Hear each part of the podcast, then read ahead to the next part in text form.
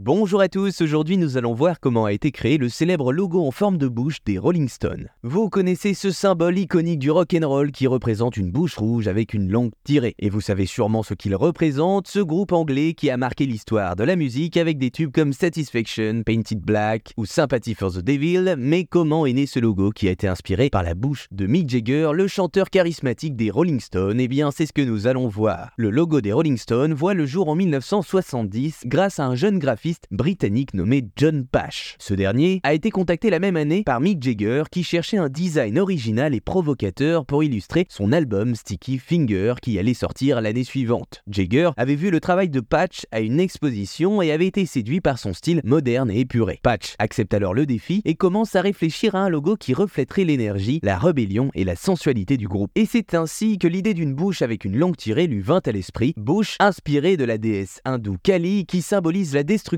la transformation et la libération. Il joint à ce symbole fort la représentation de la bouche de Mick Jagger, qui était l'un des atouts du chanteur avec sa voix et ses déhanchements si reconnaissables. Il a donc réalisé un croquis rapide qu'il a montré à Jagger, qui a tout de suite approuvé. Après plusieurs couleurs, c'est finalement le rouge qui a été choisi et sélectionné pour accentuer le contraste et le dynamisme, et les fans ont pu apercevoir le logo pour la première fois sur la pochette de l'album Sticky Fingers, qui représentait une braguette de jean avec une fermeture éclair qui s'ouvrait pour laisser apparaître cette bouche rouge. Le logo a fait sensation et est devenu rapidement le symbole du groupe qu'il a utilisé sur tous ses supports comme ses affiches, les t-shirts, les badges ou encore les autocollants et il a aussi été décliné en plusieurs couleurs selon les occasions. Mais au fil du temps, ce logo, le logo des Rolling Stones a également eu un impact sur la culture populaire. Il a été reconnu comme l'un des logos les plus célèbres et les plus influents de l'histoire et a été classé parmi les 100 meilleurs logos du 20e siècle par le magazine Times. Et les artistes n'ont pas attendu pour le parodier, le reprendre et le détourner, comme ce fut le cas avec Andy Warhol, Shepard Fairey ou encore Banksy. Voilà, vous savez maintenant comment a été créé le célèbre logo en forme de bouche des Rolling Stones, symbole iconique du rock'n'roll.